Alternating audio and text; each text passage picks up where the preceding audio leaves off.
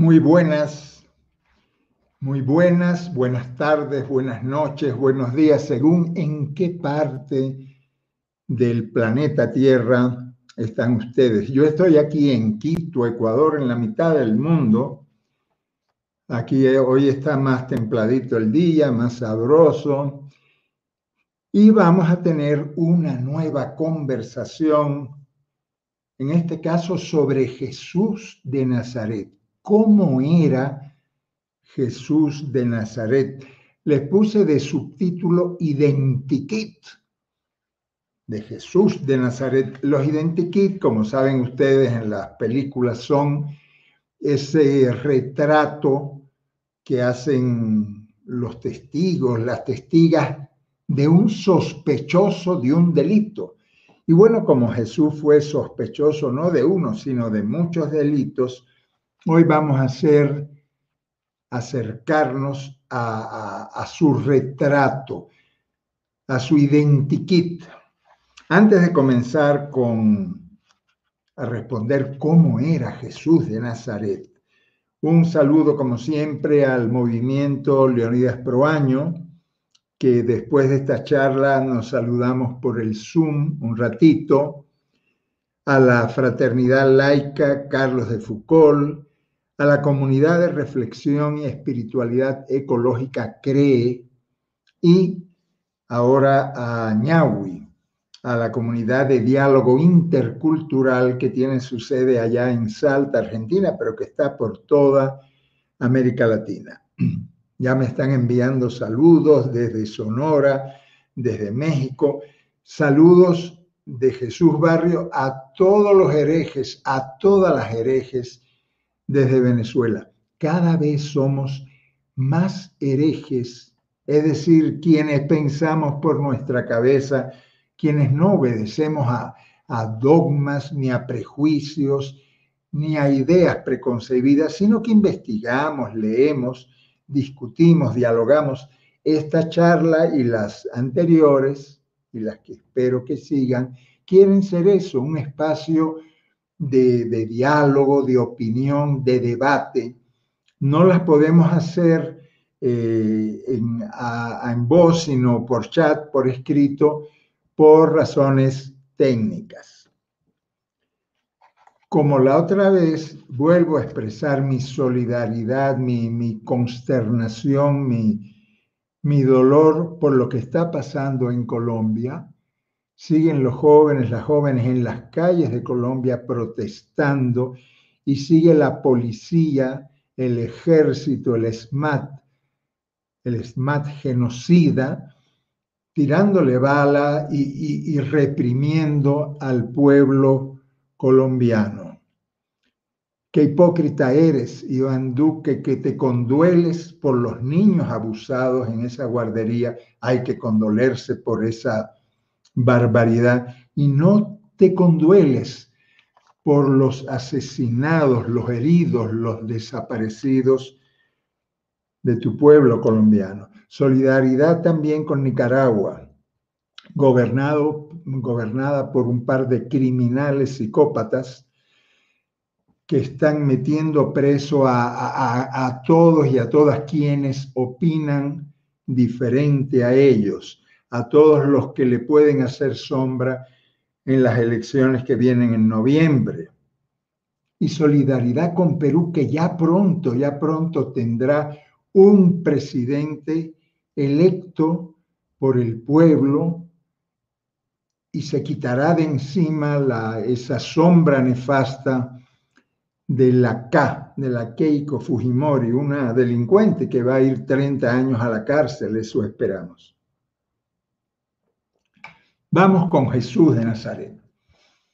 ¿Cómo era Jesús de Nazaret? Ahí tienen ustedes en la diapositiva el mismo rostro que tengo yo aquí atrás de mí.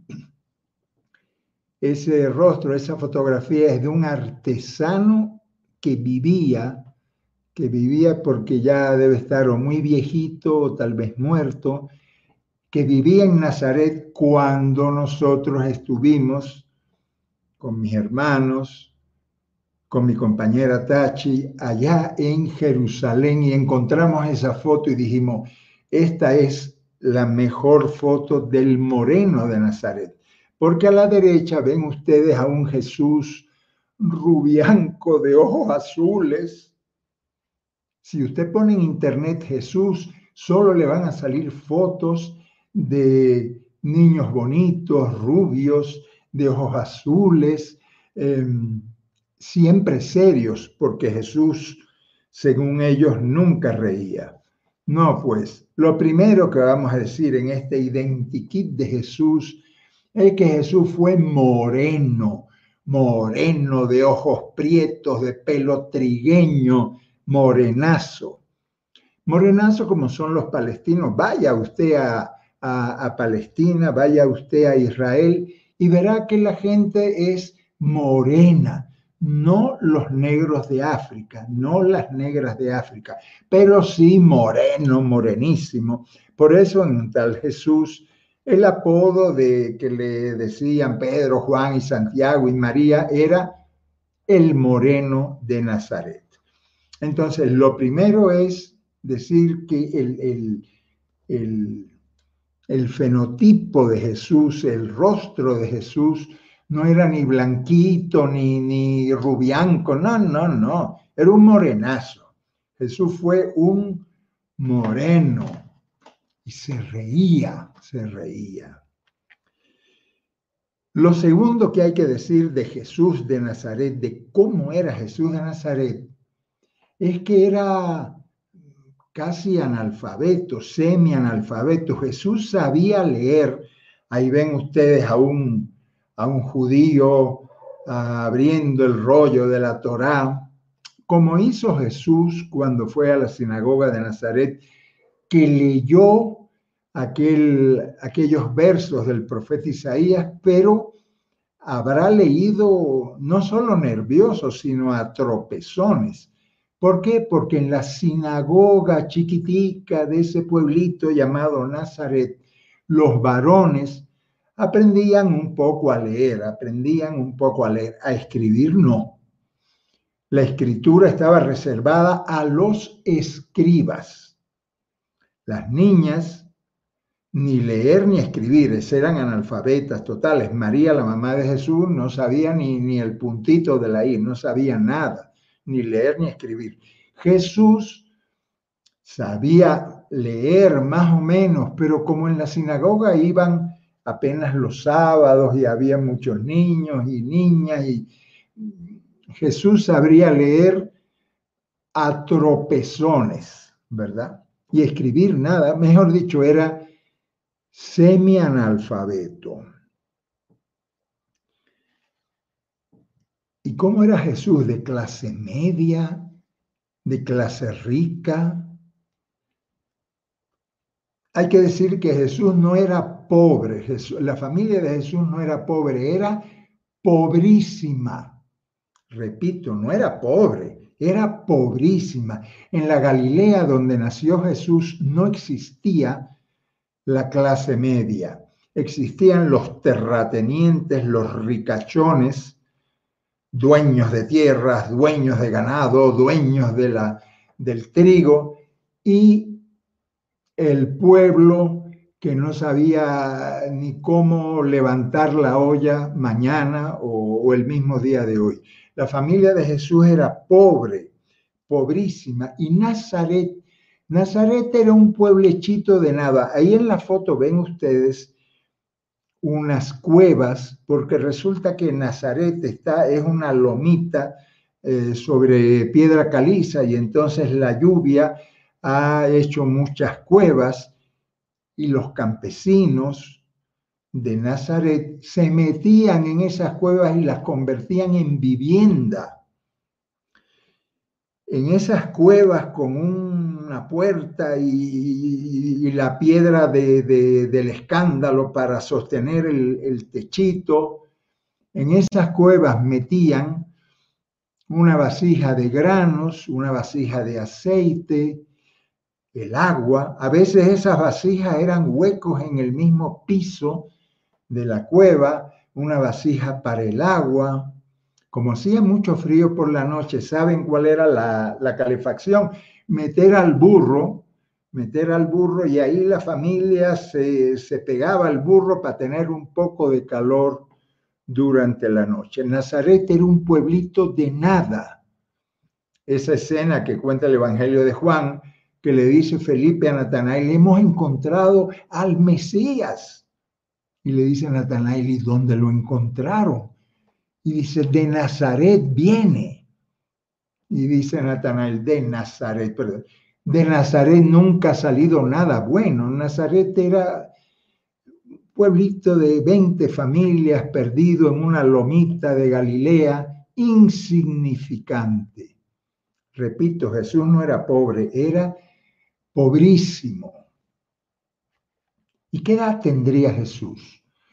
¿Qué edad tendría Jesús? Siempre nos han dicho 30 años, a los 30 años salió a predicar y a los 33 lo crucificaron.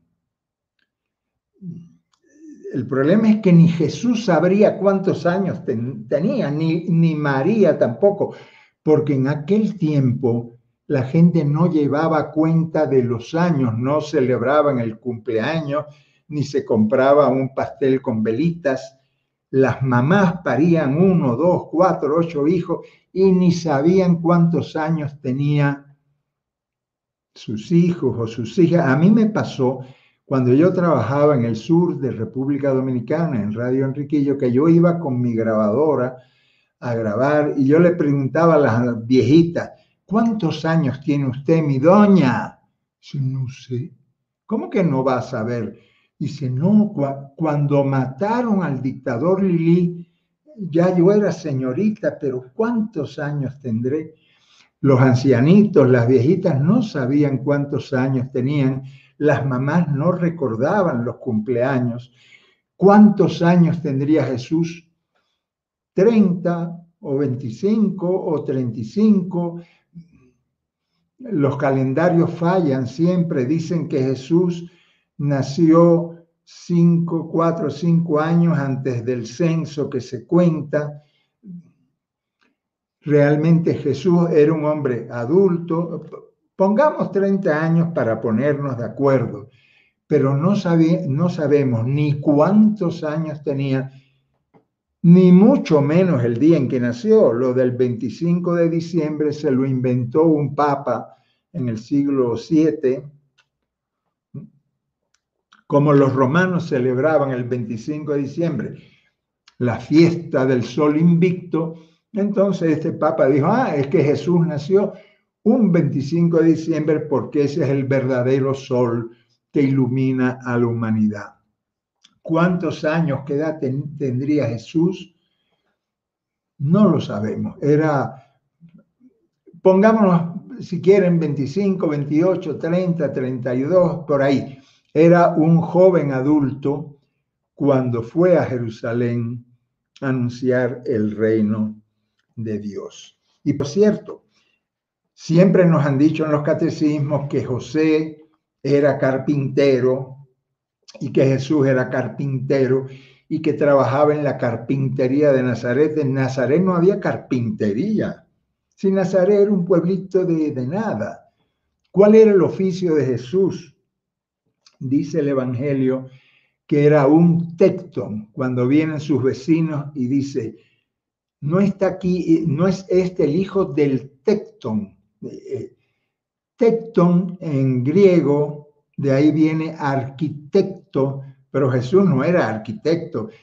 Tecton es una palabra que puede servir para albañil, artesano, eh, recogedor de, carpintero, mejor dicho, Jesús hacía cualquier cosa, como su papá y como todos los vecinos de Nazaret. Lo que más hacían era sentarse a esperar que alguien les contratara, porque prácticamente todos los campesinos de Nazaret eran desempleados, desempleados crónicos, desempleados que esperaban ahí en el, en el centro del, del, pueblito a que viniera un terrateniente a contratarlos para recoger la uva, para cortar el trigo, para pegar dos ladrillos, para arreglar una puerta que se estaba cayendo, para ordeñar una, una oveja. El oficio de Jesús era hazmelo todo. Eso era Jesús. Y su papá y los vecinos de Nazaret eran tecton, eran desempleados todos. Eso fue. Y entonces habrá hecho albañilería, habrá pegado dos puertas, habrá ordeñado, habrá llevado las ovejas y habrá cortado trigo. Cualquier cosa para ganarse un denario al día y con ese denario comprar alguito para parar la olla.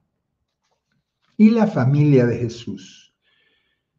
Me hace gracia siempre cuando, miren, esa es una foto bonita, esa es una foto de, de, de una familia árabe.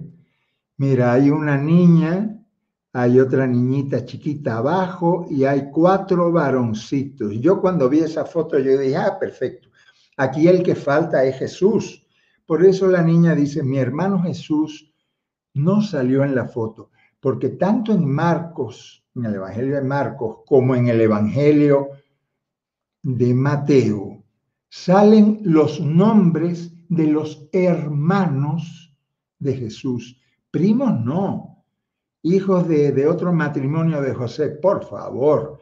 Hermanos, la palabra que se emplea es adelfos, adelfoi. Adelfoi son hermanos de vientre.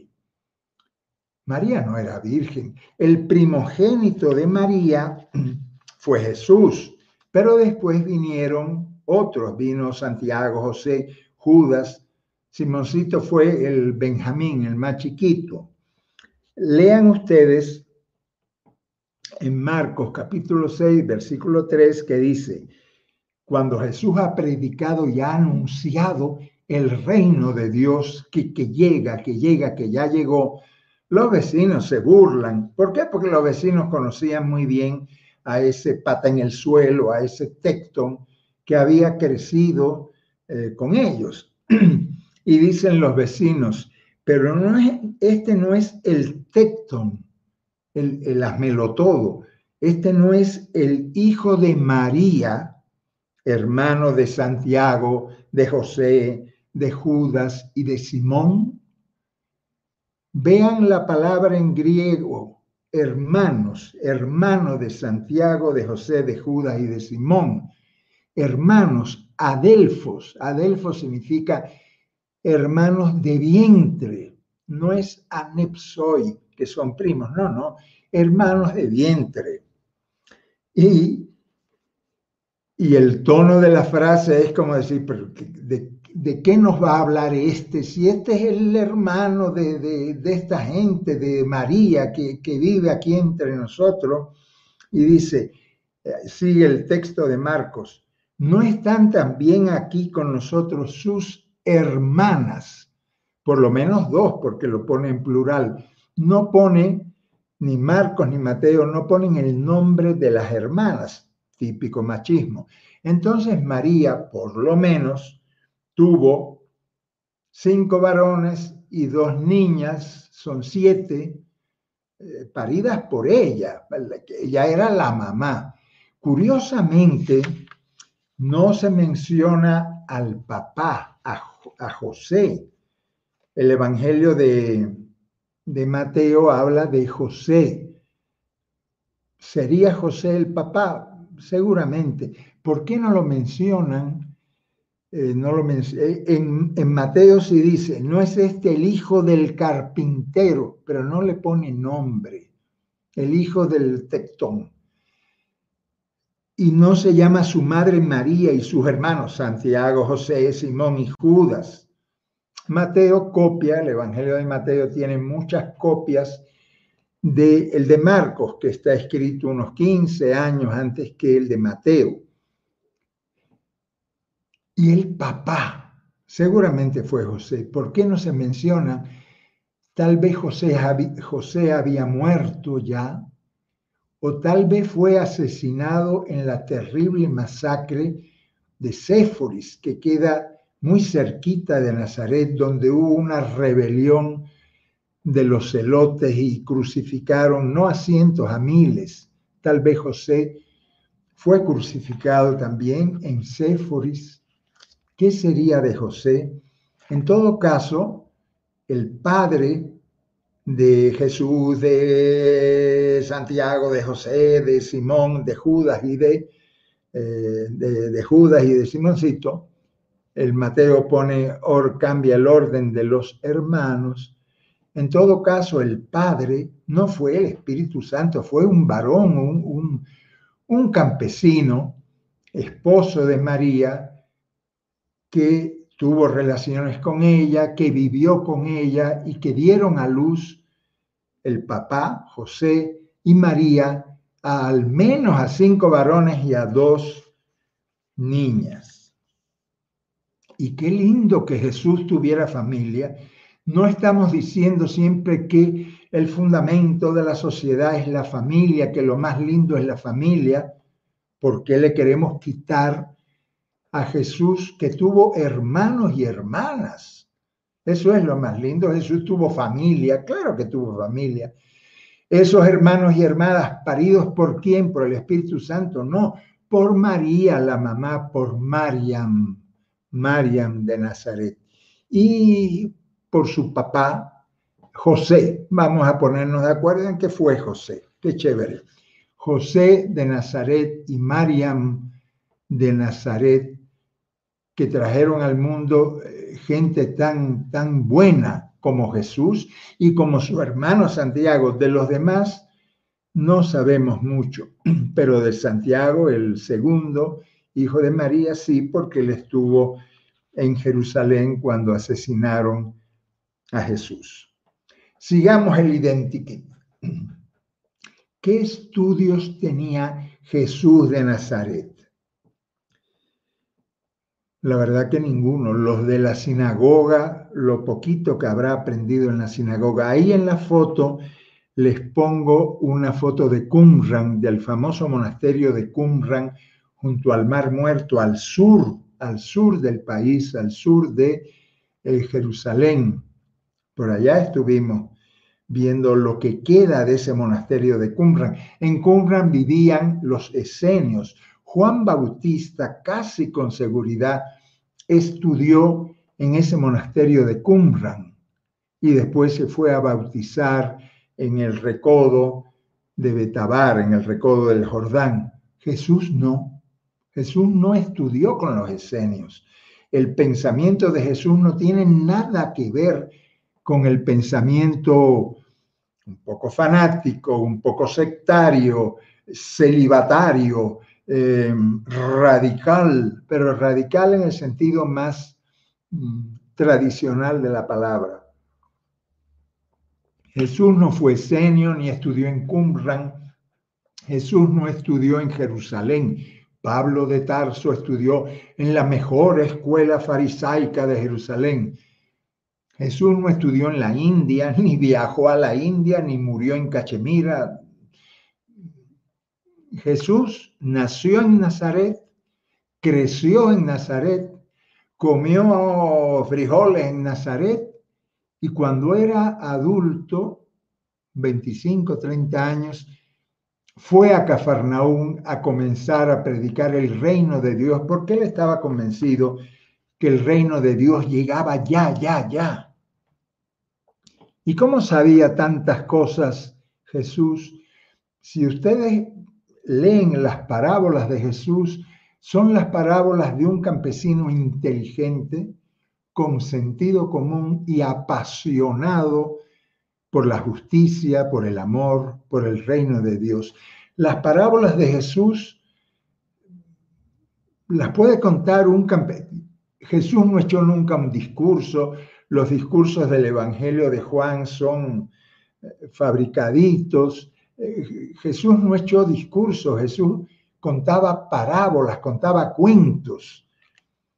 Como buen campesino, los buenos campesinos nos echan cuentos también.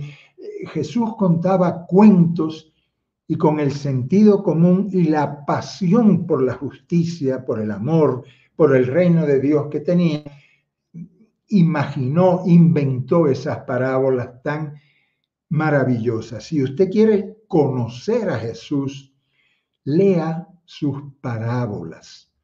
Parábolas dichas hace dos mil años que son vigentes. Oye, oye, no se ponga a leer eh, discursos, lea la parábola del buen ateo, del buen samaritano, la parábola del hijo pródigo, todas las parábolas de Jesús, parábolas en las que compara a Dios con una mujer.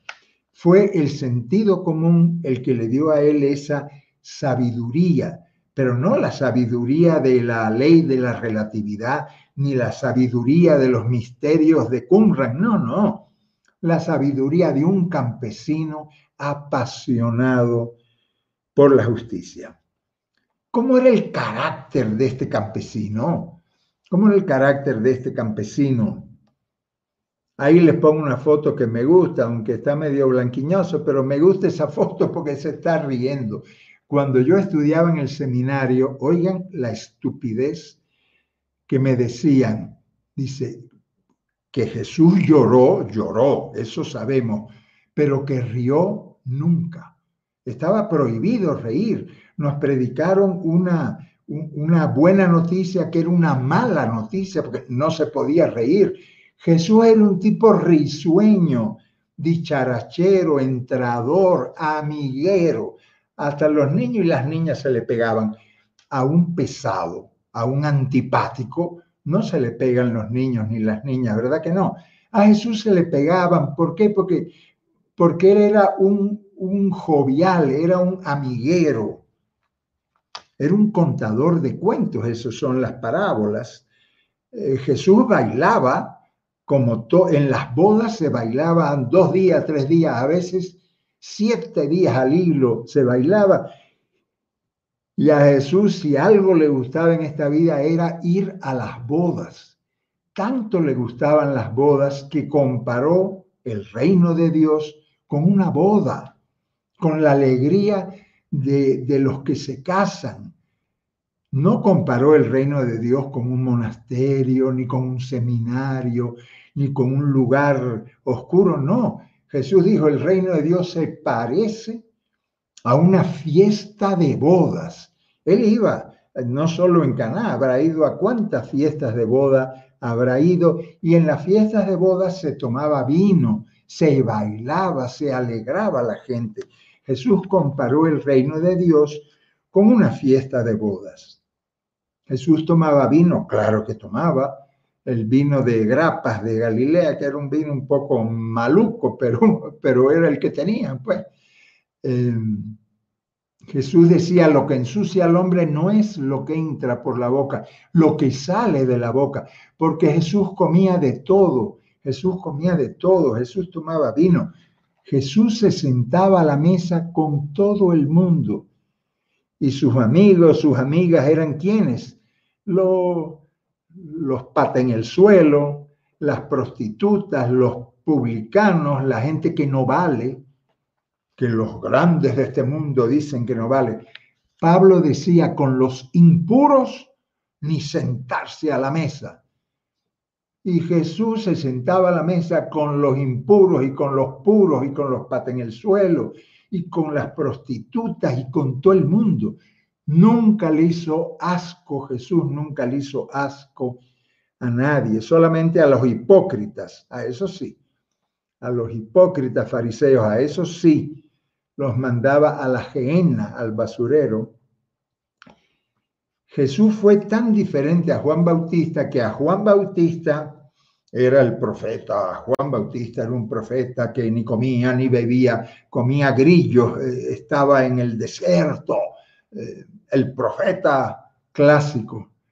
Y Jesús dice, ustedes son niños malcriados porque vino Juan y dijeron, tiene un demonio, porque ni comía ni bebía. Y vengo yo que como, bebo, y de mí dicen que soy un comilón y un borracho. Así le decían a Jesús, comilón y borracho. No porque fuera comilón ni borracho, sino porque su audiencia criticaba a Juan por ser austero y criticaba a Jesús por sentarse a comer y a, beber y, y a alegrarse y a bailar con todo el mundo. Jesús tenía un carácter muy alegre, muy risueño, muy desprejuiciado. En Brasil diría muy descontraído, alegre, bailarín, el contador de cuentos. Así era Jesús. Por eso la gente se le pegaba. A los aburridos nadie lo soporta, ¿verdad? Hay que decir algo más en este identikit. Jesús no fue un hombre religioso, ¿no?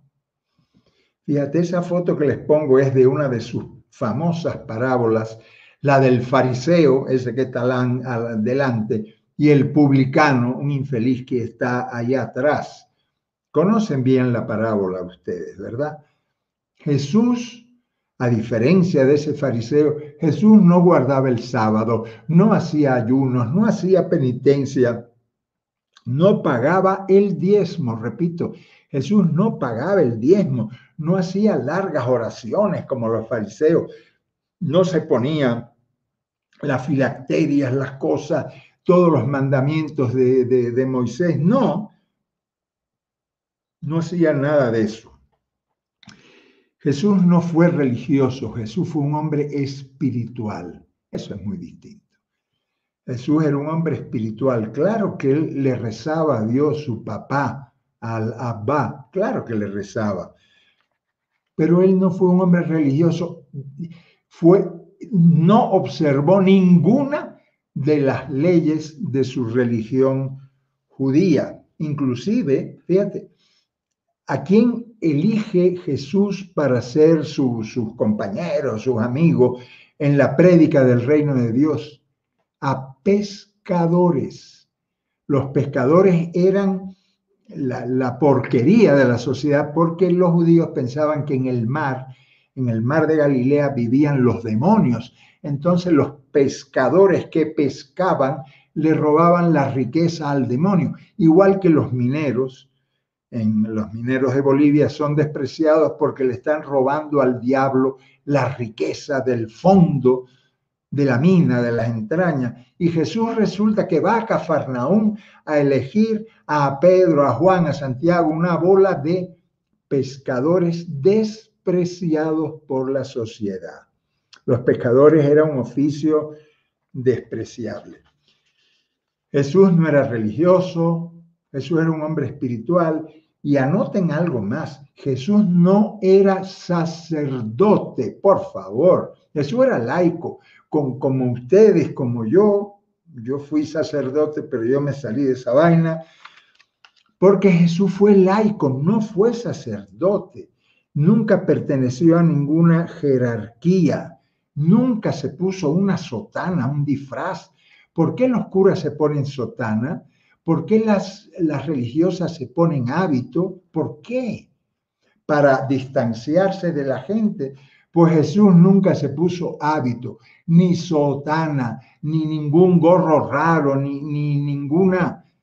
Jesús se vestía como, como los campesinos, con las túnicas de aquellos campesinos color tierra, igual que María, su mamá, igual que sus hermanos, igual que todos los campesinos. Jesús no fue sacerdote, ni se disfrazó, ni perteneció a ninguna jerarquía, a ningún clero. Más bien el clero, la jerarquía de su tiempo, fue quien maquinó para asesinarlo. Jesús fue un curandero, sí. Muchos de los llamados milagros que aparecen en el Evangelio son ¿cómo diríamos? Son eh, actos de confianza. Jesús tenía una energía, daba una confianza tan grande a los enfermos, a las enfermas que se curaban. Muchos de ellos se curaban, otros no. Dicen que la mitad de las enfermedades están aquí y la mitad de las curaciones están aquí también. Jesús era un curandero que inspiraba una confianza, inspiraba una, una, energía positiva. Eh, Clarita, me salté una, una, diapositiva y vuelvo ahora eh, con ella. La vida privada, bueno, ni tan privada. Jesús no tuvo vida privada una vez que salió de Nazaret porque él estaba siempre al aire libre sin tener una piedra para recostar la cabeza, pero sí tuvo una compañera, María de Magdala. Mira qué linda la foto de María Magdala, de Magdala. La discípula amada, si la habla de ella el cuarto evangelio, no es el discípulo amado, es la discípula amada, masculinizaron el término por machismo. Pues ahí en esa foto les pongo un párrafo del Evangelio de Felipe, donde en ese Evangelio apócrifo de Felipe dice que María Magdalena era la coinonos, la compañera de Jesús, y que la besaba en la boca. Se besaban en la boca como una especie de se besaban hombre con hombre. Pero en ese Evangelio de Felipe no es un beso, no, no, está hablando de María la de Magdala, la compañera de Jesús, tan compañera que María la de Magdala fue la fundadora del camino de Jesús. Esto que llamamos cristianismo lo fundó María de Magdala. Jesús, antes de salir a anunciar el reino de Dios, estaría soltero, tal vez, o viudo, tal vez, porque los casaban a los varones muy, muy pronto. Jesús a lo mejor con 18 años lo casaron y después enviudó. Tal vez María de Magdala aparece en su vida pública. Se enamoró de ella, ¿por qué no? Ella se enamoró de él, ¿por qué no? Si lo más lindo de este mundo es el amor, el amor de, de, de una mujer a un hombre, de un hombre a una mujer, o de dos hombres o de dos mujeres, o, cualquier combinación de amor es válida y es hermosa a los ojos de Dios. María de Magdala fue la compañera de Jesús. Es María la que dice, Jesús no murió.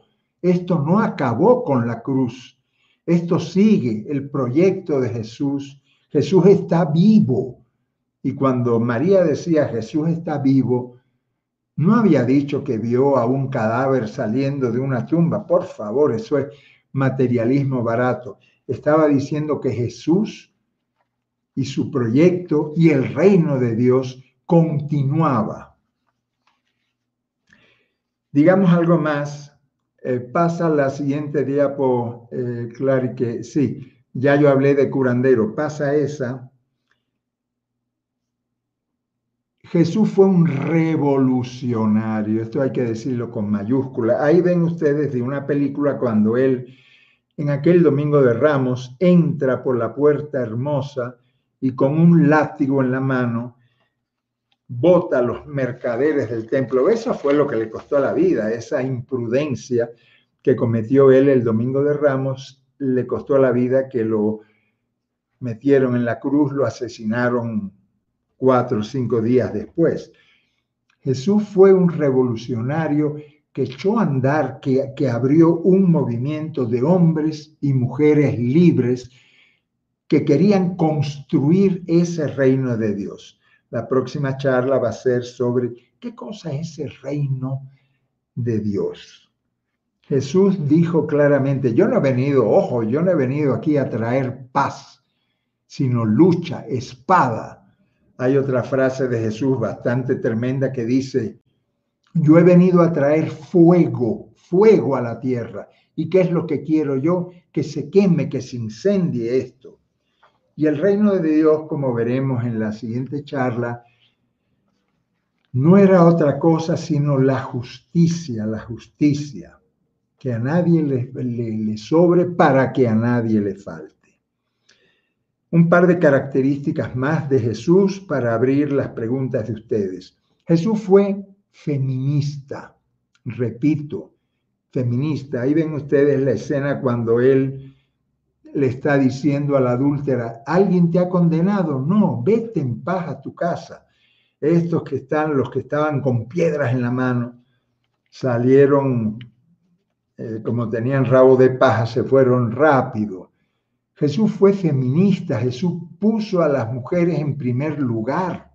El feminismo no es otra cosa sino decir que varones y mujeres tienen iguales derechos. Y para Jesús, las mujeres y los varones tenían iguales derechos, igual dignidad ante Dios. Otro día vamos a hablar de esa extraña frase tan mal comprendida de los eunucos, los eunucos por el reino de Dios. Vamos a hablar de eso después, está tan mal comprendida. Algo sobre el final de Jesús. Jesús no murió, a Jesús lo asesinaron, que es muy distinto. No murió, no se entregó en sacrificio a la cruz trató de escapar por Getsemaní, pero lo atraparon. Eh, quiso que, que no atrapen a sus compañeros, por eso no abrió la boca en las torturas. Jesús fue asesinado. No se entregó a la muerte, no quería la cruz. ¿Cómo? Dios no quería que mataran a su hijo, a Jesús. ¿Cómo va a querer eso? Sería un sádico, un, un verdugo.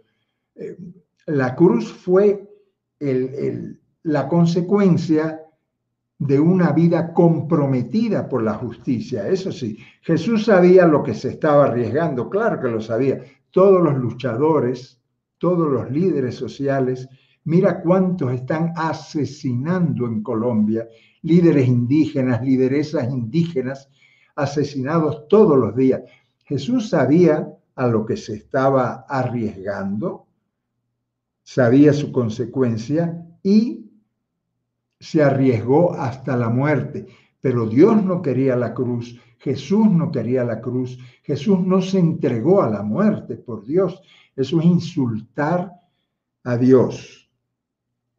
Como ustedes ven, yo siempre hablo de Jesús y no hablo de Jesucristo. Cristo es el Mesías. Y cada vez me convenzo más de que Jesús nunca dijo yo soy el Mesías, sería una, una arrogancia. ¿Por qué? Porque el Mesías es siempre un colectivo, es el pueblo. Jesús estaba echando a andar un movimiento popular, es el pueblo como los huesos secos del profeta Ezequiel que se levantan, que se ponen de pie.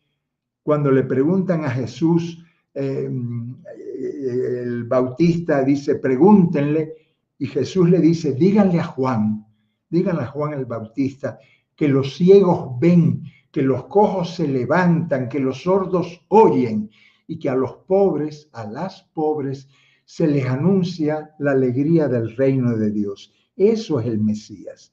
El Mesías es siempre el pueblo, un colectivo. El Mesías no es una persona. Por eso yo nunca digo Jesucristo, eso se lo inventó Pablo. Yo hablo de Jesús de Nazaret y de un pueblo sacerdotal, de un pueblo mesiánico. Ahí sí vale la palabra sacerdotal. Un pueblo sacerdotal mesiánico. Y una última palabra, aunque vamos después en otra charla a tratar más a fondo de eso. Jesús fue Dios. Jesús fue Dios. Miren la foto que pongo ahí. En vez de decir que Jesús es Dios, ¿por qué no decir que Jesús es el símbolo de Dios? Ahí sí. Esa figurita, ese corazón partido, los cruzados antes cuando se iban a pelear fuera de la casa, dice que cogían una moneda, la partían en dos a su esposa, le daban la mitad y ellos se llevaban la mitad. Una moneda, o, un, pedazo de, cerámica roto, cuando regresaban de la guerra, le decían, a como habían pasado tantos años, si, si encajaban las dos piezas, eso significa la palabra símbolo, ¿eh? si encajaban el, símbolo, si encajaban las dos monedas, ah, entonces tú eras mi esposa, ya ni me acuerdo de ti. Ah, entonces tú eras mi esposo. Decir que Jesús es Dios es, es una frase arrogante, incomprensible, porque de Dios no sabemos nada, nada. A Dios nadie le vio jamás. Pero decir que Jesús es el símbolo de Dios, que viendo a Jesús estamos viendo al Abba, a la Ima, al papá y mamá nuestro, eso sí tiene sentido. Jesús, símbolo de Dios. Oyéndolo, viéndolo, estamos viendo a un papá y mamá, no al Yahvé del Antiguo Testamento, que es un, un ídolo sanguinario, por favor, estamos viendo al papá y mamá del que nos habló Jesús. Y ya no hablo más, vamos a rezar un poquito, aquí tengo la velita, una oración para recibir las opiniones, las preguntas, los saludos, y toda la, la participación de ustedes, amigos y amigas herejes. Y hoy voy a rezar así. Jesús, tú nunca te predicaste a ti mismo. Tú nunca quieres, tú no quieres que creamos en ti, sino que creamos en el reino de Dios que tú anunciaste. Tú nunca dijiste que eras Mesías, porque el Mesías es el pueblo que se levanta. Cuando los ciegos ven, cuando los cojos andan cuando los pobres, las pobres, ven llegar el reino de Dios. Ese es el Mesías colectivo. Tú, Jesús, nunca dijiste que eras Dios, como decían los soberbios emperadores romanos que se llamaban dioses. Tú nunca dijiste que eras Dios, porque de Dios nada sabemos. A Dios nadie le vio jamás lo que tú nos enseñaste fue a llamar papá y mamá a Dios. Esa es nuestra fe, Jesús de Nazaret. Creer que Dios es bueno, creer que Dios es amor. Con eso nos basta. Amén. Amén, hermanos y hermanas, y vamos a ver ahora las las preguntas, las preguntas que me han hecho ustedes, las opiniones, porque hoy he, dicho, he dicho un montón de herejías, ¿eh? hoy he dicho un montón de herejías. Jesús Barrio me saluda desde Venezuela, Paco me saluda desde Hermosilla, Sonora, Luciana desde Nicaragua, un abrazo Nica para ti, Luciana, y José Guadalupe Negrete Díaz desde México. Soledad Rodríguez me saluda desde Querétaro, también en México. Alexandra Romero me dice, qué linda escucharte. Pues yo les quiero escuchar a ustedes ahora que me hagan preguntas, que opinen, que, que opinen en contra. No crean nada de lo que yo digo, por favor. Investíguenlo, estudien, lean y van a llegar a las mismas conclusiones. Eh, Leli Santos Zabaleta me saluda desde Perú. Fife Said me saluda desde Venezuela, punto fijo está, en el estado Falcón. Un abrazo, compañera venezolana. Carmen Valera me saluda desde España. gracias por compartir su saber. Leli Santos Zabaleta me dice, qué buenos temas que Dios te dé fortaleza para seguir siempre adelante. Ahora voy a poder seguir más porque ya estoy vacunado con las dos dosis, mi compañera Tachi igual, las dos dosis, así que estamos bien. Eh, me gustaría, me dice el mismo Lelis, que nos compartan material y sus temas para poder enseñar a otros hermanos. Bueno, cojan de momento, cojan estas charlas. Y si no quieren coger estas charlas, entren en nuestra página web de radialistas apasionadas y apasionados. Ahorita eh, les van a poner ahí la, cómo entrar en la página, no lo pongas todavía, eh, Clary, y ahí tienen un tal Jesús, tienen otro Dios es posible y tienen los últimos debates entre María Magdalena y Pablo de Tarso. Espérate. Abraham Casal me dice, las películas de Hollywood distorsionaron con puros gringos a los Jesús de las películas y no es así. Jesús era bello, una mezcla de moreno, claro que sí. Es que en Hollywood, como todos son gringos por allá, entonces hicieron películas con Jesús gringos. Pero no era solo porque solo hay rubiancos por allá, no, era por racismo. Las iglesias fueron racistas. Mira lo que está pasando en Canadá ahora. Iglesias que junto con el gobierno canadiense secuestraron niños indígenas, niños esquimales, niñas esquimales. Las violaron, las secuestraron, las torturaron para, como decían ellos, para sacar el indio que llevaban dentro. Y para sacar el indio los asesinaron. Hay cientos de tumbas en los cementerios de Canadá, esperando disculpas y esperando indemnización. Qué vergüenza. Porque ni han pedido disculpas ni han indemnizado a las familias. Perla Acevedo se hace presente desde Argentina y Raúl Morales Velasco me saluda desde Morelia, México. Qué bueno, hermano.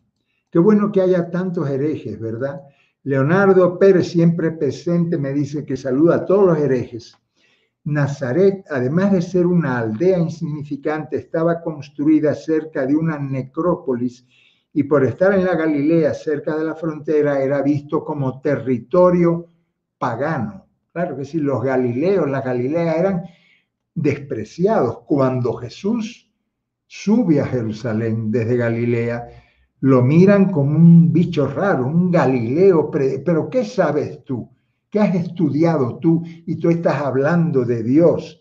Vete a aprender. Lo despreciaban no solo por, por no haber sido ni fariseo ni haber estudiado nada, sino por ser Galileo. Por eso hablaban de la Galilea de los gentiles, la Galilea de los paganos, gentiles eran paganos, y hablaban de la Galilea de los gentiles, de los galileos, por Dios. Claro, de Galilea salieron los mejores revolucionarios del país. Claro que sí, era muy menospreciada, eh, dice Leonardo Pérez, claro que sí. Abraham me dice, Tectón es apto para todo oficio, eso era Jesús, esa perfecta definición de Tectón, Abraham, te le agradezco. Tectón era apto para todo oficio, o dicho de otra manera, hazmelo todo, hazlo todo y lo que más hacían era sentarse desempleados, desempleadas, a esperar que los contrataran. Luis Alberto Contreras me saluda desde Cuenca, Ecuador, a todos los herejes, a todas las herejes de cualquier lugar de la tierra que están alimentándose espiritualmente con esta charla. Luis Alberto, un abrazo hasta la hermosísima Cuenca, por Dios. Saúl Adalberto Mejía me dice, ¿puedes repetir el texto del Evangelio de Marcos, por favor? Busquen Marcos, capítulo 6, versículo 3. Y después en Mateo, el de Mateo no me acuerdo ahora de memoria, ya te digo. Mateo es, a ver, ver, ver, ¿dónde estás?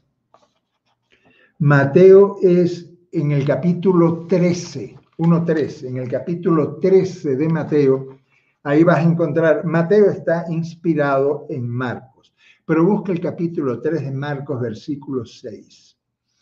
Daniel Mena me dice, saludos doctor, quítamelo de doctor porque no lo soy. Saludos doctor, me permite compartir su intervención en el canal de YouTube dedicado a temas culturales y de comunicación social. Por supuesto, Daniel, dale para adelante la cultura es libre, comparte todo. Me gustó mucho su explicación. Quisiera compartirlo con mis seguidores, quienes muchos tienen una postura errada. Ah, qué bueno, porque Daniel me pone ahí su YouTube. Ya entraré a ver eh, tu canal, Daniel, pero de momento comparte todo con completa libertad.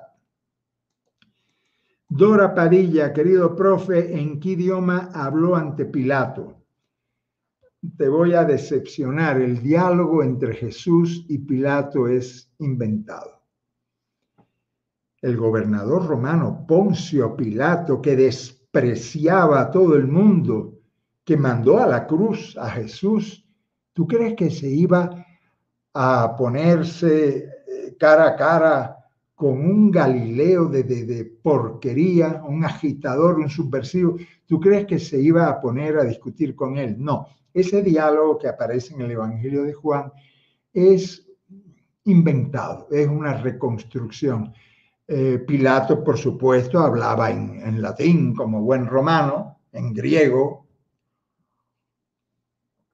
Jesús hablaba en arameo. Seguramente sabía algo de griego porque en, en Tiberíades y en Séforis habían hecho construcciones. El rey Herodes construyó la ciudad de Tiberíades y necesitaba muchos tectón, muchos albañiles, muchos todo. Seguramente Jesús aprendió ahí algo de griego, sí, pero él hablaba en arameo.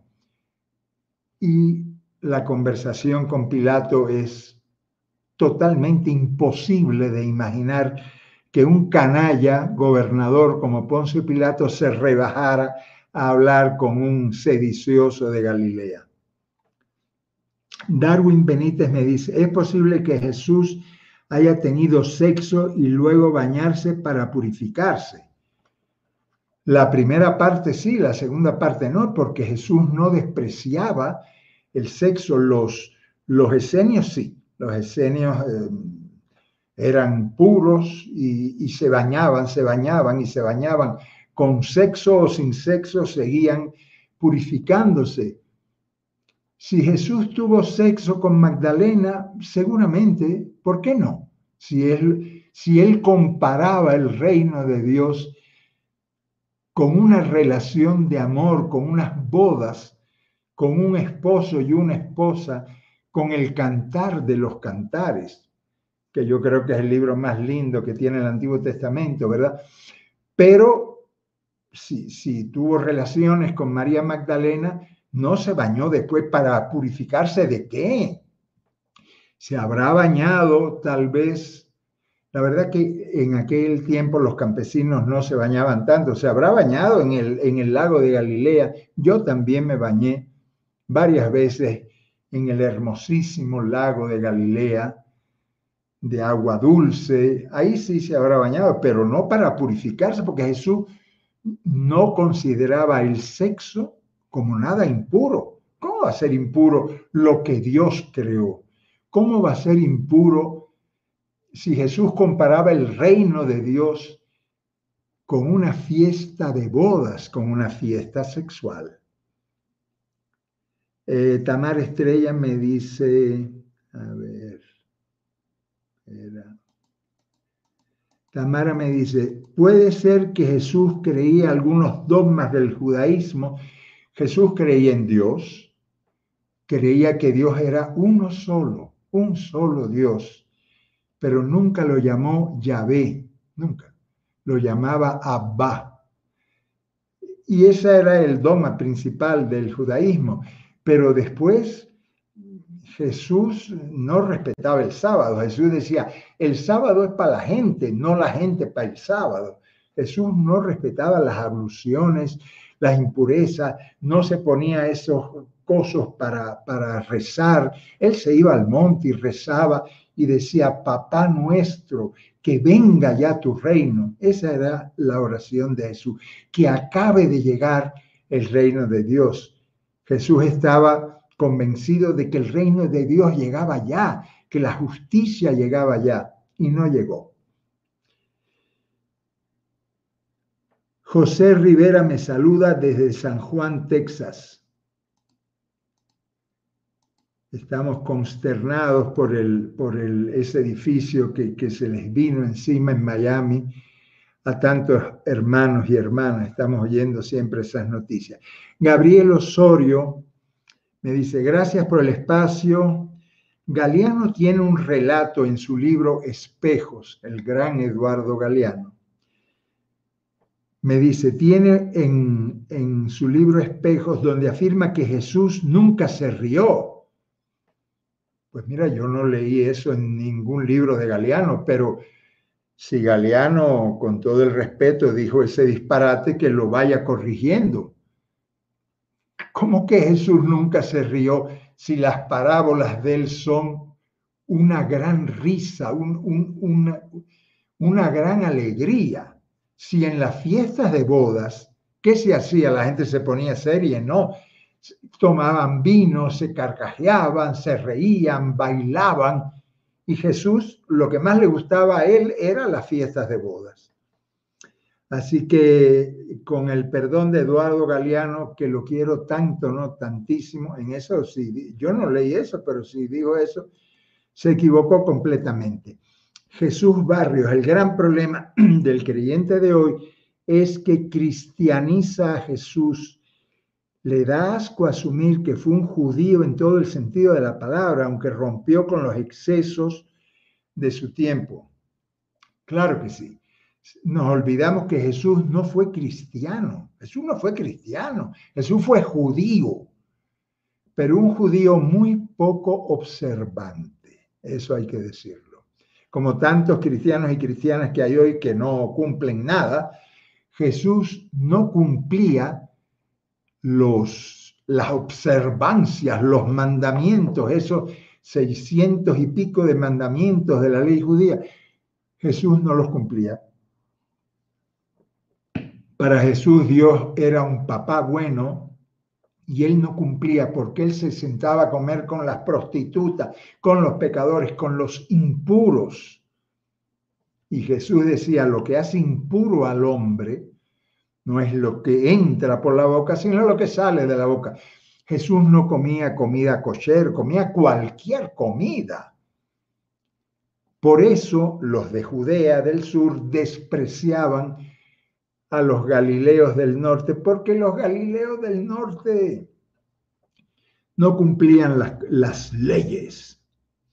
Walter Segarra me dice, qué excelente exposición, le envío saludos de Santa Isabel, en Azuay, Ecuador. Un abrazo, vecino. Estamos aquí en Quito, somos vecinos de los cuencanos.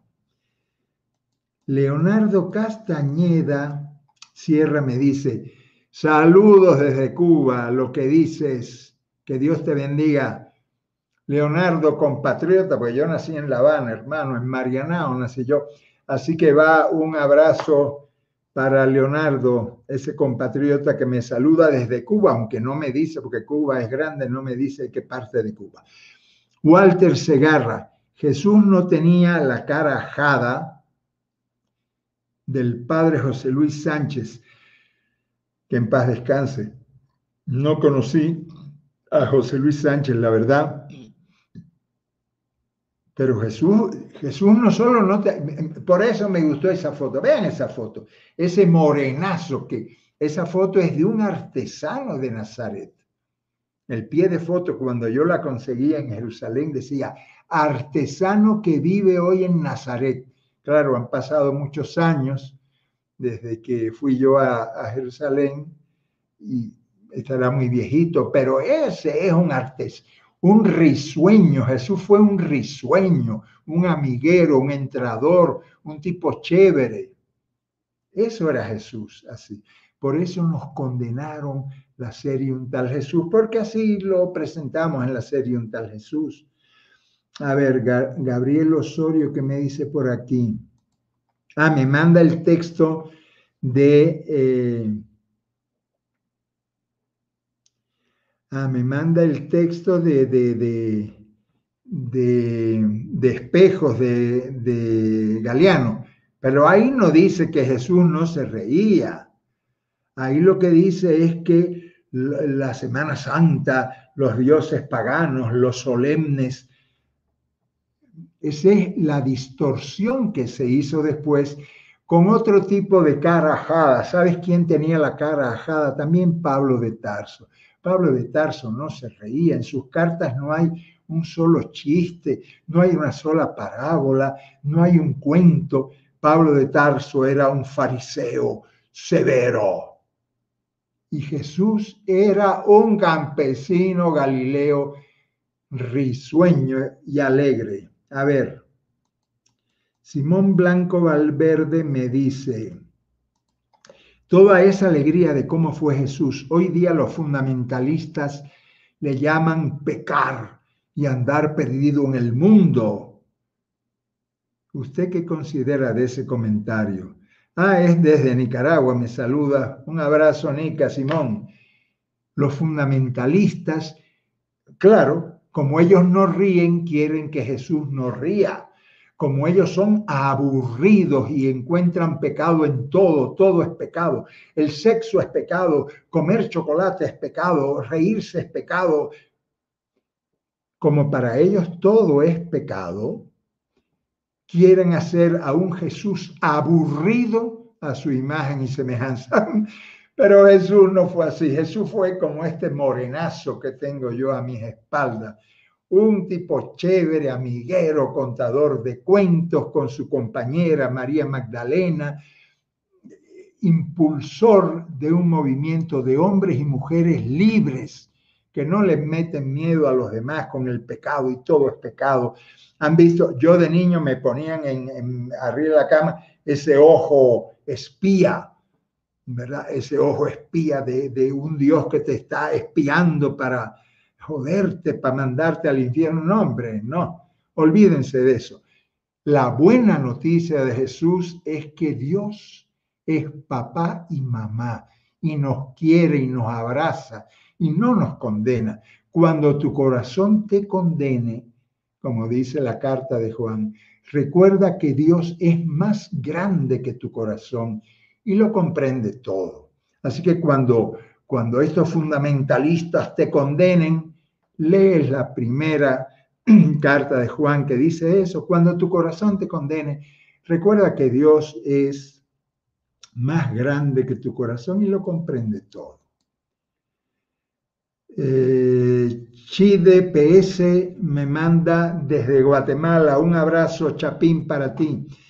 Inmaculada Viñolo Navajas me saluda desde Málaga. Me dice gracias por hablar claro. ¿Sabes quién habló, habló claro, Inmaculada? Jesús de Nazaret. Ese sí tenía la lengua suelta, ese sí hablaba claro, Jesús de Nazaret. En él es que tenemos que inspirarnos para ser buenos herejes. No olviden, mira, en el identikit que yo hice, tenía que haber puesto hereje, hereje y blasfemo. A Jesús lo asesinaron por hereje y blasfemo. Mira tú. Así que estamos en familia. Cuando Inmaculada eres una hereje, cuando yo soy un hereje, estamos en familia con Jesús. José Cantos Delgado me dice, gracias por la charla. De nada, compañero. Ñahui, un saludo a los hermanos y hermanas de Ñahui, de esa comunidad tan hermosa, intercultural. Me pregunta Ñaui, ¿cómo fue la autopercepción de Jesús al respecto de su misión? Qué pregunta tan linda. Cuando Jesús va al Jordán y se, y se hace bautizar por Juan, había una multitud de gente allá en el Jordán, una multitud haciéndose bautizar por Juan. Jesús todavía no sabía qué iba a hacer con su vida. Él fue al Jordán a, inspirarse, a ver a Juan. Él admiraba a Juan. Hay un momento en el Evangelio que dice, no hay hijo de mujer más grande que Juan el Bautista. Él admiraba a Juan. Y comenzó a, a reunirse, a reunirse en Cafarnaún, comenzó a sentir que, que la pasión de Dios la pasión por el reino de Dios lo, llenaba y comenzó a predicar y comenzó a, ver el efecto de sus, de sus parábolas, de, de sus palabras, y poco a poco fue construyendo su misión. Nadie en este mundo sabe su vocación. Hay gente que dice, es que Dios me llamó y tengo vocación. No, hermano, la vocación se va construyendo poco a poco. Jesús fue descubriendo su misión poco a poco, poco a poco. Así que Ñahui, él se fue descubriendo, fue creciendo, se inspiró en Juan el Bautista y poco a poco se fue separando del pensamiento tan duro de Juan y por eso acabaron llamándolo comilón y borracho. Oye tú lo que le decían a Jesús. A ver, me saludan desde Uruguay, Alejandro Benítez, un, un abrazo hasta ese país tan querido como Uruguay. Eh, me agradece, Elena, Elena de Z me saluda desde Torreón, en Coahuila, México. Un saludo, hermana, hermana Elena. Pierina Hernández. Veo nombres nuevos entre los que, qué chévere, que, que seamos más herejes, que, que seamos más hermanos y hermanas que pensamos por nuestra cabeza.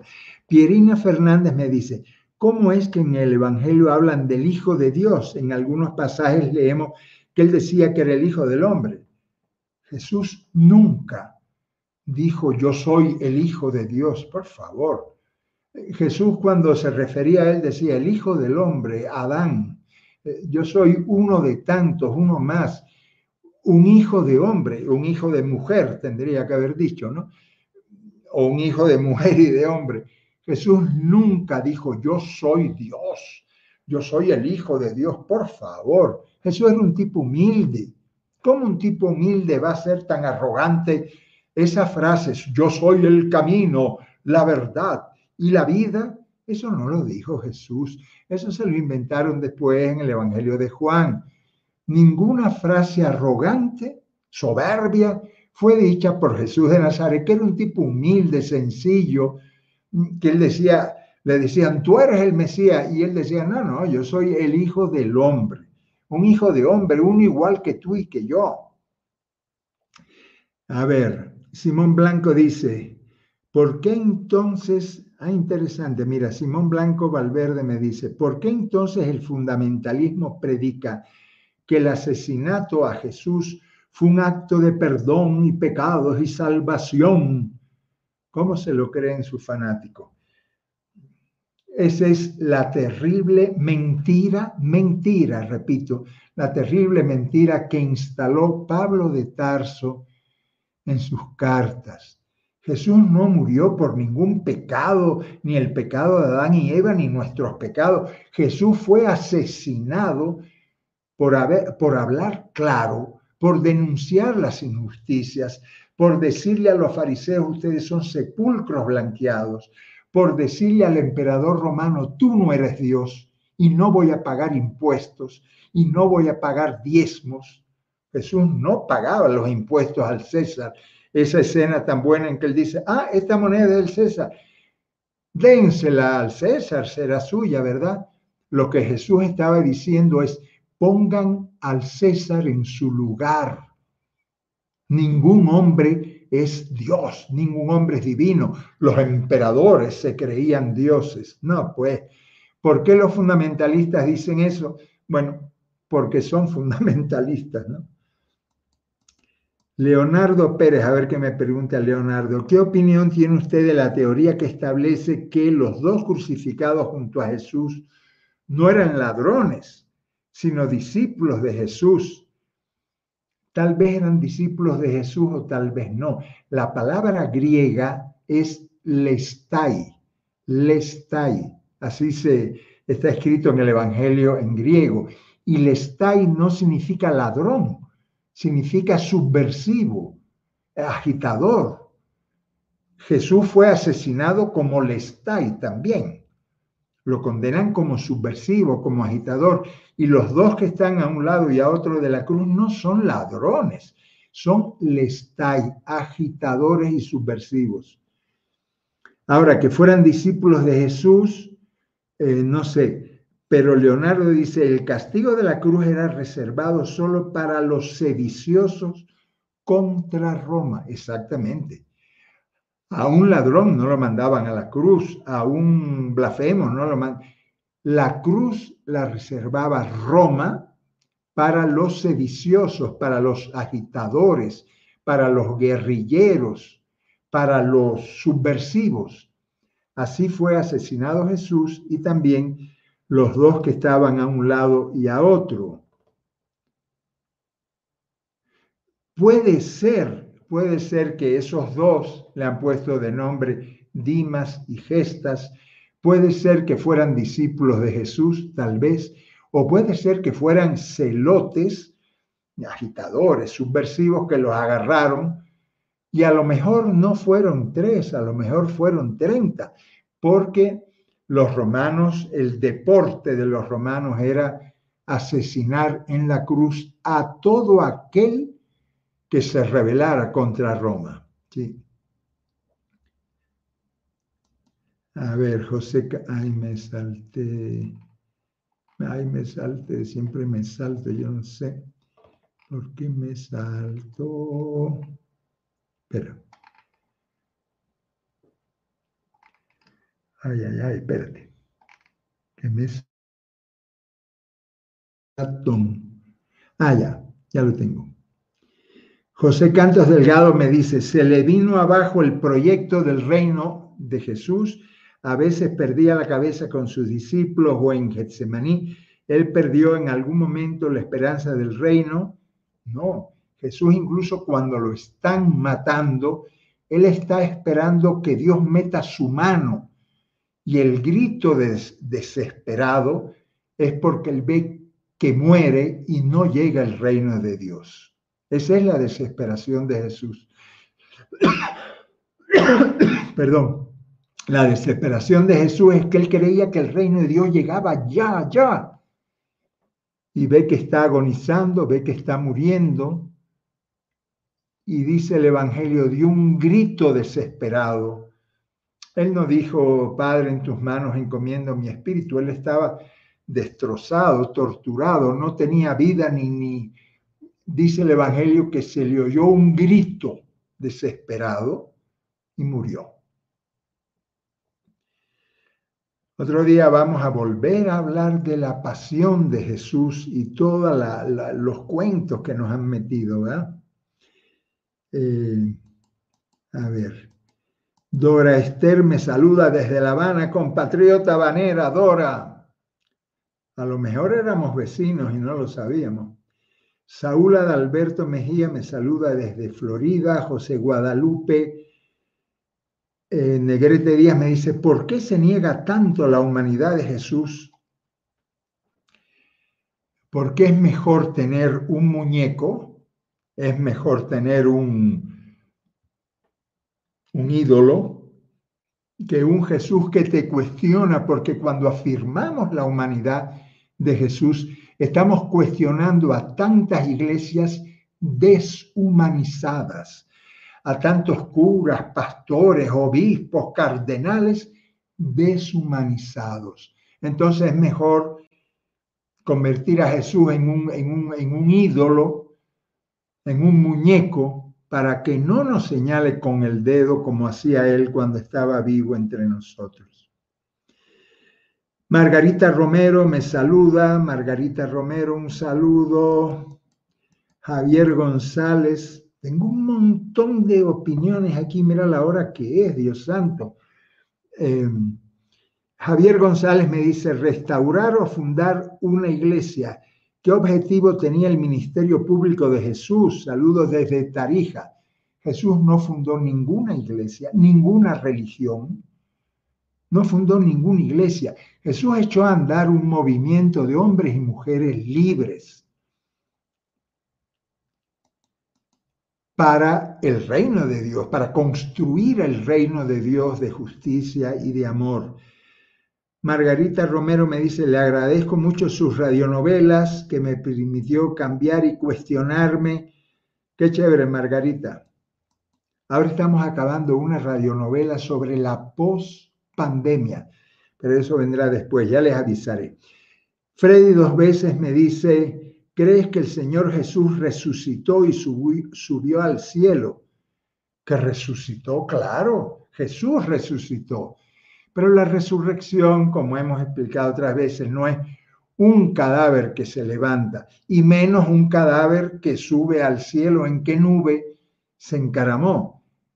La resurrección es otra cosa, la resurrección es una cosa espiritual, no es materialista de un cadáver que sale de una tumba y se... No, pues, hablaremos de eso, claro. Gabriel Osorio, me gustaría saber qué opinas del abordaje de la película de la Pasión de Cristo de Mel Gibson.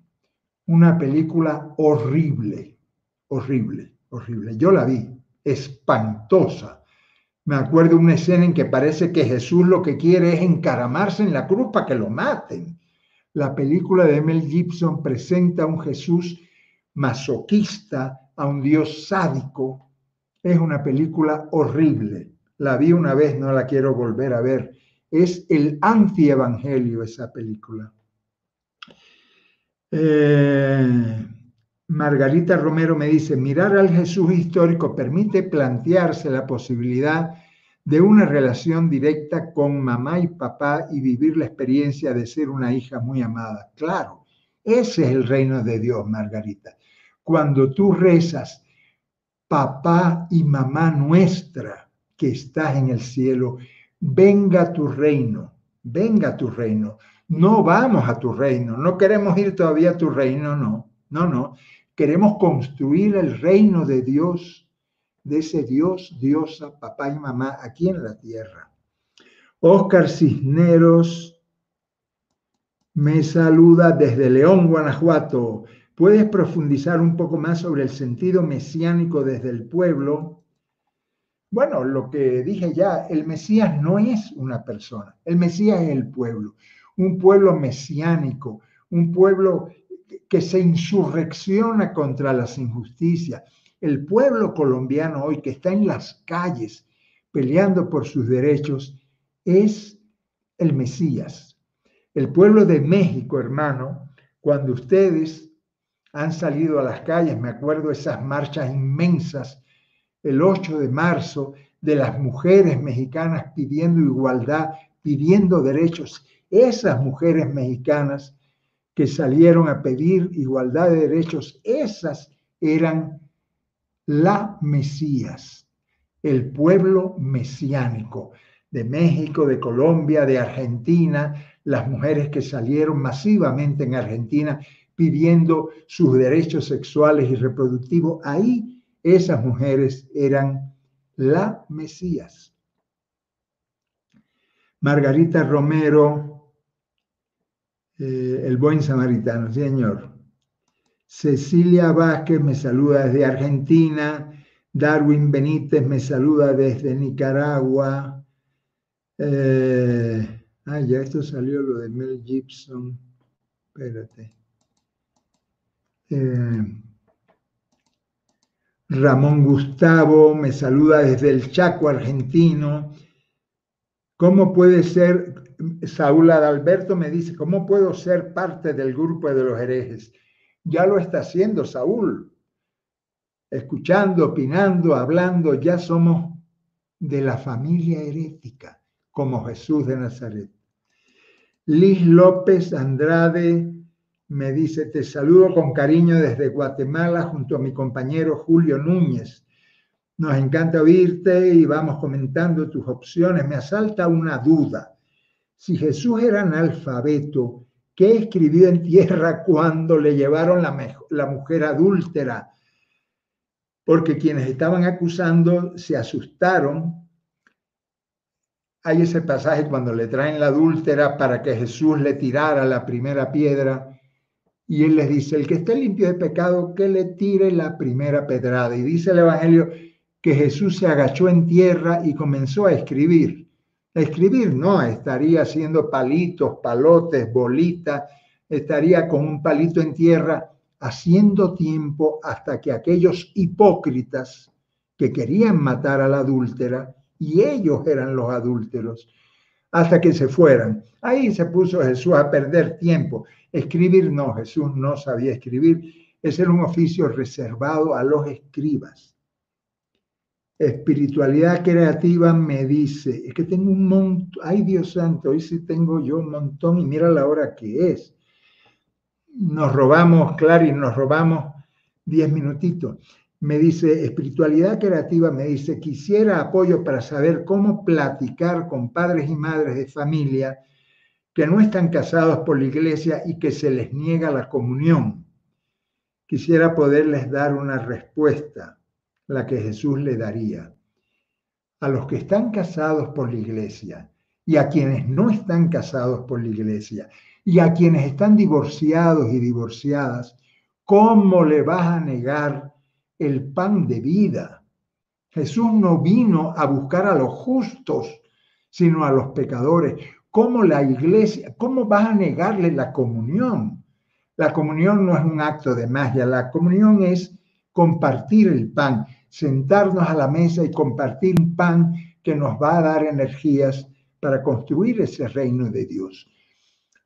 Si usted le niega la comunión a un matrimonio que no está casado por la iglesia, usted está insultando a Jesús.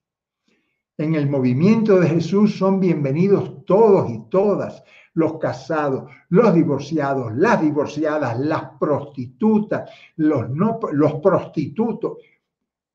Todos los hijos e hijas de Dios son bienvenidos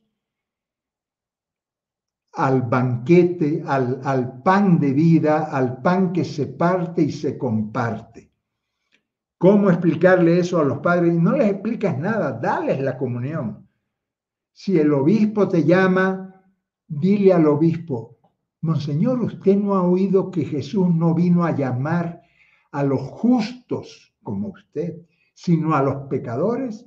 Entonces, este matrimonio pecador yo le voy a dar la comunión, dale la comunión. Todavía están discutiendo en el Vaticano si, los divorciados pueden comulgar. Por favor, ¿Qué, qué insulto al mensaje universal de Jesús, qué insulto. Dale la comunión a todo el mundo, a todo el que quiera compartir el pan para tener fuerzas y construir el reino de Dios. Dale la comunión.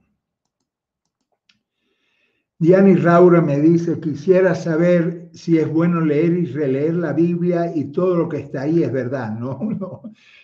Lee y relee la Biblia, lee y relee sobre todo las parábolas de Jesús.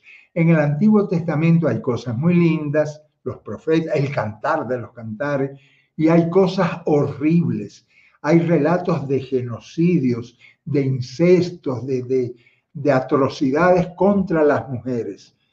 Monseñor Romero decía, cuando él leía la Biblia, él decía, metan las cosas feas de la Biblia en el bolsillo que tiene un agujero, por ahí se pierde.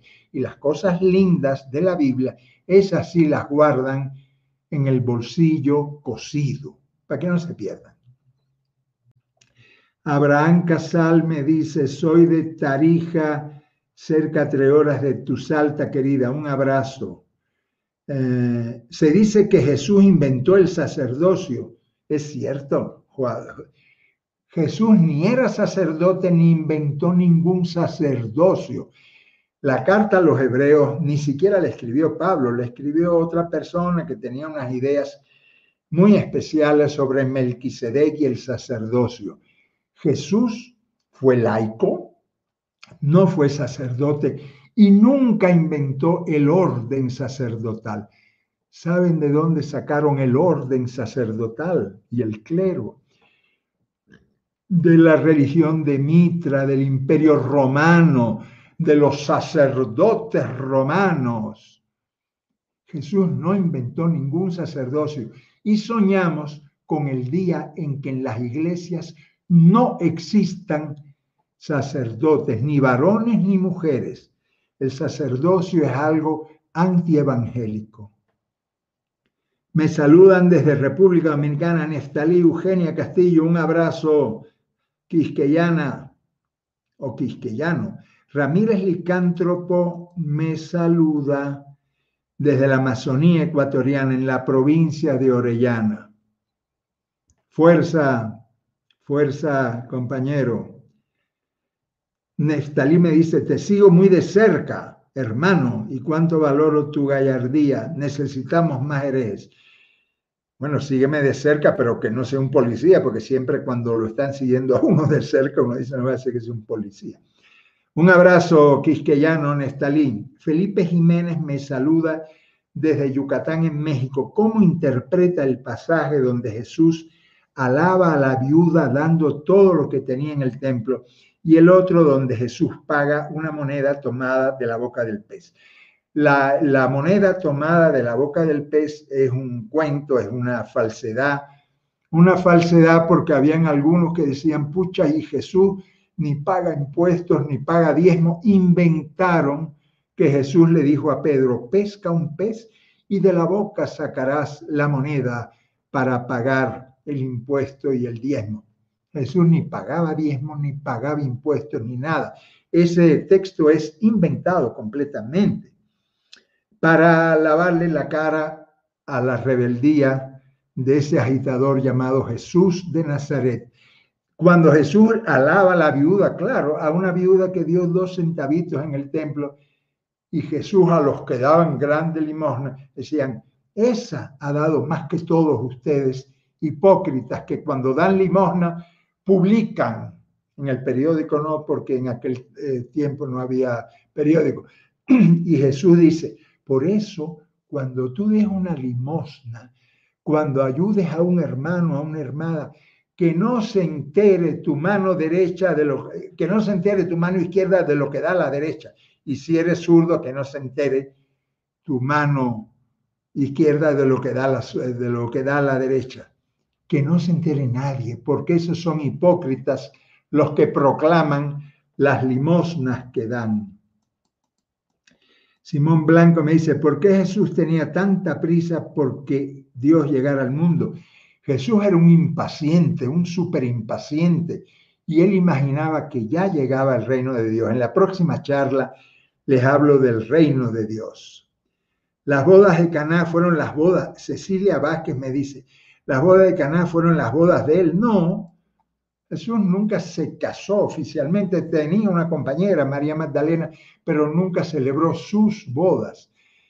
Las bodas de Caná en realidad es una parábola. Caná queda muy cerquita de Nazaret. Yo fui allá a tomar un poco del vino de Caná tan rico.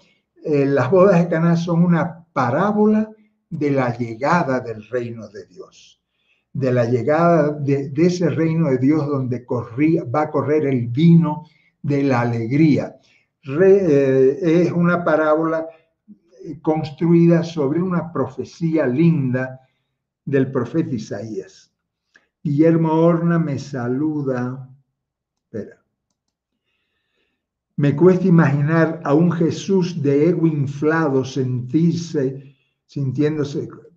Guillermo, toda frase que tú leas en los evangelios de Jesús diciendo yo soy, yo soy, yo, esas frases arrogantes nunca las dijo Jesús, se las pusieron en su boca. Eso era un tipo humilde. Julieta López me saluda y me pregunta, ¿cómo veía Jesús a su madre María? Te veo desde Guadalajara. Un abrazo, Julieta, hasta la queridísima y lindísima Guadalajara, en Jalisco. ¿Cómo vería Jesús? Jesús peleó con la única mujer con la que Jesús peleó, fue con su mamá. Cuando él está predicando en Cafarnaún y viene la mamá y sus hermanos, María, que pensaban que Jesús estaba loco, eh, predicando un pata en el suelo de Nazaret, predicando la justicia del reino de Dios y vienen a llevárselo para que vuelva a Nazaret y se deje de locuras. Y Jesús dice, porque le dicen, ahí afuera está tu mamá y tus hermanos buscándote para que regreses a Nazaret. Y Jesús, con una gran insolencia, Dice, ¿y quién es mi madre y quiénes son mis hermanos?